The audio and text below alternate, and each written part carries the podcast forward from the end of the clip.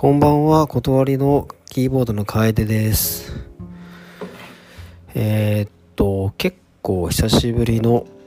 配信です。えー、ちょっとサボってました。今日は3月27日の日曜日、現在夜の21時。今日は天候は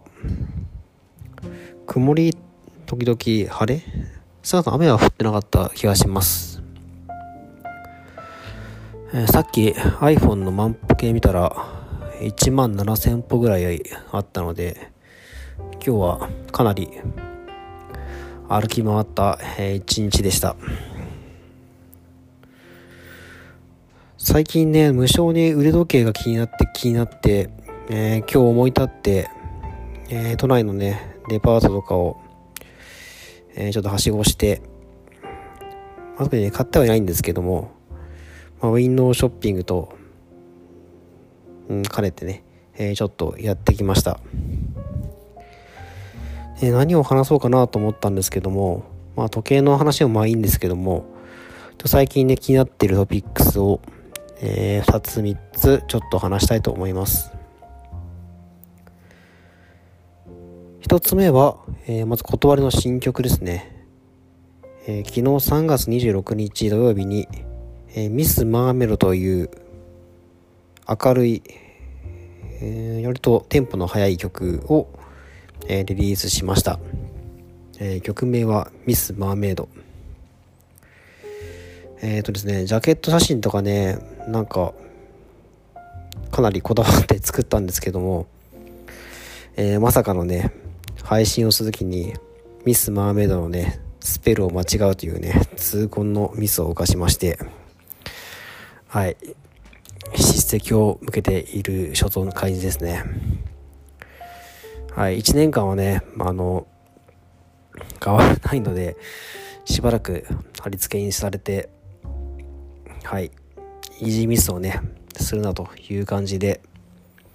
仕事みたいなねはい感じの反省です。ではね、あの、間違いの話はよくて、曲のね、話をちょっとしたいんですけども、結構自分は性格的に結構物事の影響を受けやすくて、何か新しいことを始めるとすぐなんか別のとこにね、取り入れたくなるようなこうミーハーなところがあるかなって思っていて、ただそれが悪いかと言ったらそんなこともなくてキャッチーさっていうのもこう自分にとってはこう重要な要素だと思っているので、えー、大切にしたりします。でこのキャッチーな曲、まあ、ミス・マーメイドのことなんですけども、えー、この曲を、えー、作曲した、えー、話というとちょっと前というかかなり前に、えー、パンジさんと、えー、水木くんに黙って断りをね勝手に再開しようと、えー、した時がありまして、えー、その時は、えー、JF ケリー楓と、えー、今いないメンバーたちと、えー、再開しようというか再開してたんですけども、えー、その時に、まあ、新しいお泊まりなので、新しい曲必要だねってことで、JF、ケリー、楓、えー、それぞれ1曲ずつね、新しいの用意しようっていうので、えー、いついつまでに用意しようっていう感じで話しました。自分だけはね、他のメンバーと違って、えー、一人で編曲までし完成できないので、でしかも、その時、ちょっとサボってたのか、メロディーもえー、用意してなくて A メロだけ考えてちょっとその以降詰まってたので困ったので、えー、期限前日ケリーに、えー、相談をして、え中野で飲みました。この時は今思うと狂ったように飲んでまして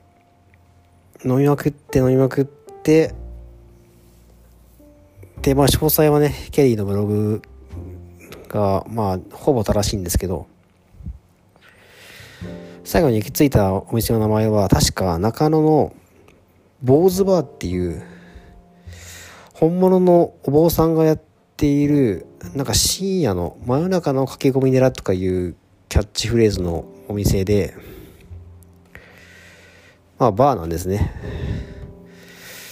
でそこで自分はグラスホッパーっていうカクテルを頼みまくってそれしか飲んでなかったっていう記憶です。このグラスホッパーっていうのは、まあ、直訳するとバッタなんですけど、えー、そういったカクテルがあって中身はもちろんねバッタをね混ぜてとかそういうんじゃないんですけどこの頃ね読書にめちゃくちゃハマっててで伊坂幸太郎さんの何かの本でこのグラスホッパーがこう象徴されるようなそんな感じだったんですけどそれでね自分も飲んでみたいみたいな感じで、えー、頼んでましたでグラスホッパーのちなみにカクテルの元はなんだっけなあ、ペパー、グリーン、ペパーミントリキュール。あ、ペパーミントね。はいはい。で、色が、えー、グリーンでついてると。ああ、なるほど。まあ、それはいいんですね。えー、で、その後、ケリーの家に、えー、なだれ込んで、えー、曲を完成させると。結構いつもあるパターンで、飲んで、えー、二人で意気投合して、えー、ケリーに協力してもらって曲を完成させるっていうのが、このぐらいから結構やってました。で、特に、えー、歌メロもね、準備しなかったんで、ケリーがなんかメロディーを考えると言われて、自分はね、えー、ちょっとトイレでリラックスして、メロディーを考えて、で、ケリーの子戻ってきて、歌って、またトイレに戻って、ちょっとリフレッシュして、というのを、えー、繰り返して、えー、完成しました。なので、こう鍵盤をね、こう何回も叩いて、こう熟考して作ったっていう曲ではなくて、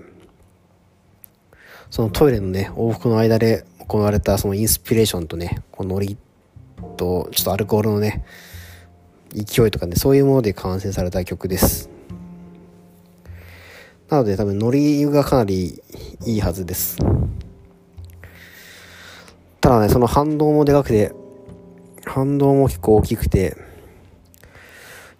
まあ、トイレにね、往復するぐらいなので飲みすぎたんですけども、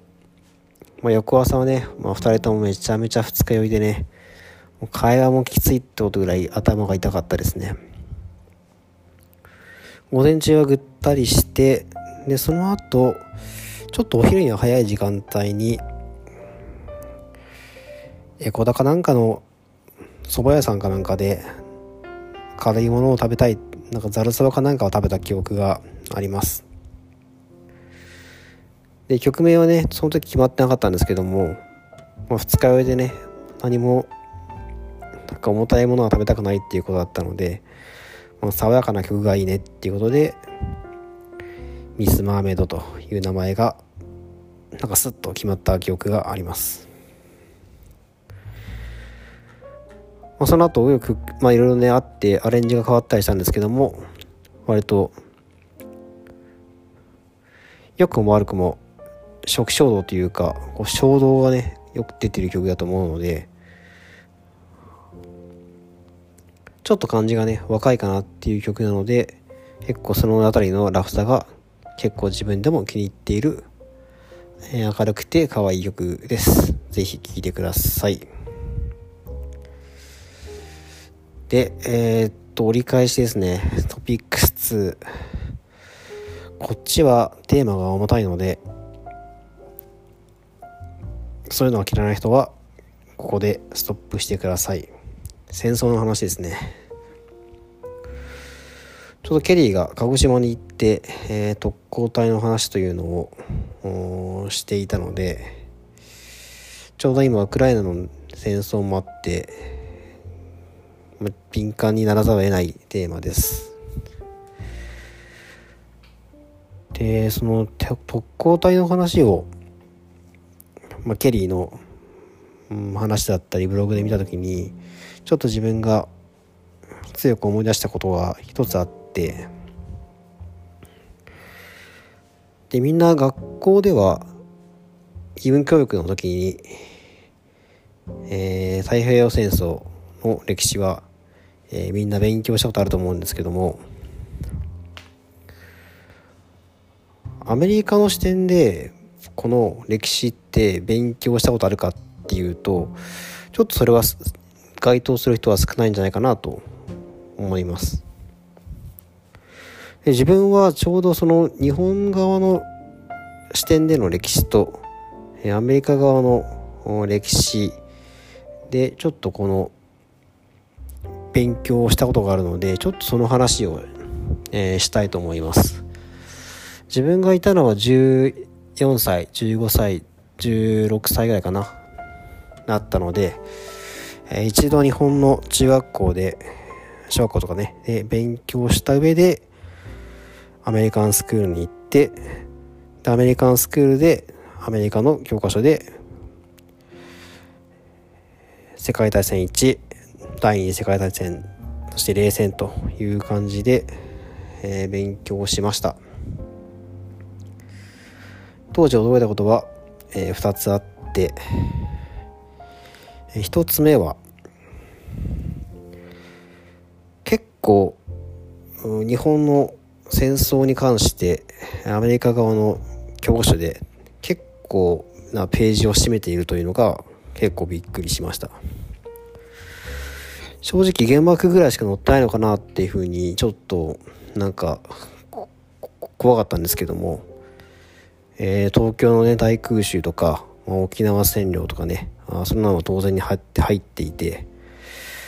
で特攻隊もあの飛行隊だけじゃなくて、えー、潜水艦の方も、えーと、結構詳しく載っていて、えー、中学生とか高校生向けの、えー、教科書ですけども、えっ、ときちんと載ってました、え当時自分は14歳ぐらいだったと思うんですけども潜水艦の方の特攻部隊っていうのはちょっとなんかあまりピンと来ていなくてちょっとそれを知らなくて恥ずかしいなという感じがありました。そして潜水艦の方が後から、え知った限りではおぞまじいなということですね。で驚いたこと2つ目はこれ解釈あるんですいろいろあるんですけども日本の教科書とあんまり内容が変わらなかった少なくとも普通、うん、まあ一般的な中学生とか、えー、高校生ぐらいの子供の目線では、えー、違いが、えーと、分からなかったっていうことですね。ちょインタリブった内容でね、なんか恐縮ですけども、こう素直に見るのであれば、素直に見るのであれば、えー、世界的に見ても、もう太平洋戦争っていうのが注目すべき出来事であり、えー、繰り返してはいけない悲劇の、えー、大きさというのがわかるのかなと。あとはうがってみるであうがった目線を持つんであれば、えー、日本の教科書っていうのはアメリカに忖度した内容というか、まあ、そもそもね実際ね、えー、教科書に墨を塗っていたといった背景も考えると、まあ、不利な情報はあんまりうん表に出されてないっていうこともあり得るんだろうと思うんですけども、まあ、子供ながらにね感じたこととしてはこうやっぱ真実というのはこう突き詰めるのは容易ではなくていろんな角度とか、えー、確かな情報と照らし合わせて専門家がねこう分析し分析してようやくそこにたどり着けるのかなっていうようなことを、えー、感じた少年時代でした。なんでね学校とかでこう歴史勉強するのって自分も家庭教師のバイトやってた時に、えー、子供に聞かれて大人をね困らせようとしてくるような方がいるんですけどもこういうね、えー、こう戦争のね悲惨さとかねそういった場面とかねエピソードとかえー、特攻隊の、えー、出兵前の手紙とかねもうそういうのを見るとねもう悲劇をね繰り返さないためということしか出てこないので、えー、自分の場合は家庭教師の時に、えー、皆さんもねお子さんとかね、えー、そういった次の世代にね伝えなきゃいけないということがあった場合は、え今みたいな話をね1ミリはね覚えてもらえばありがたいかなと思います。もうすぐね3月から4月で、えー、木が変わるので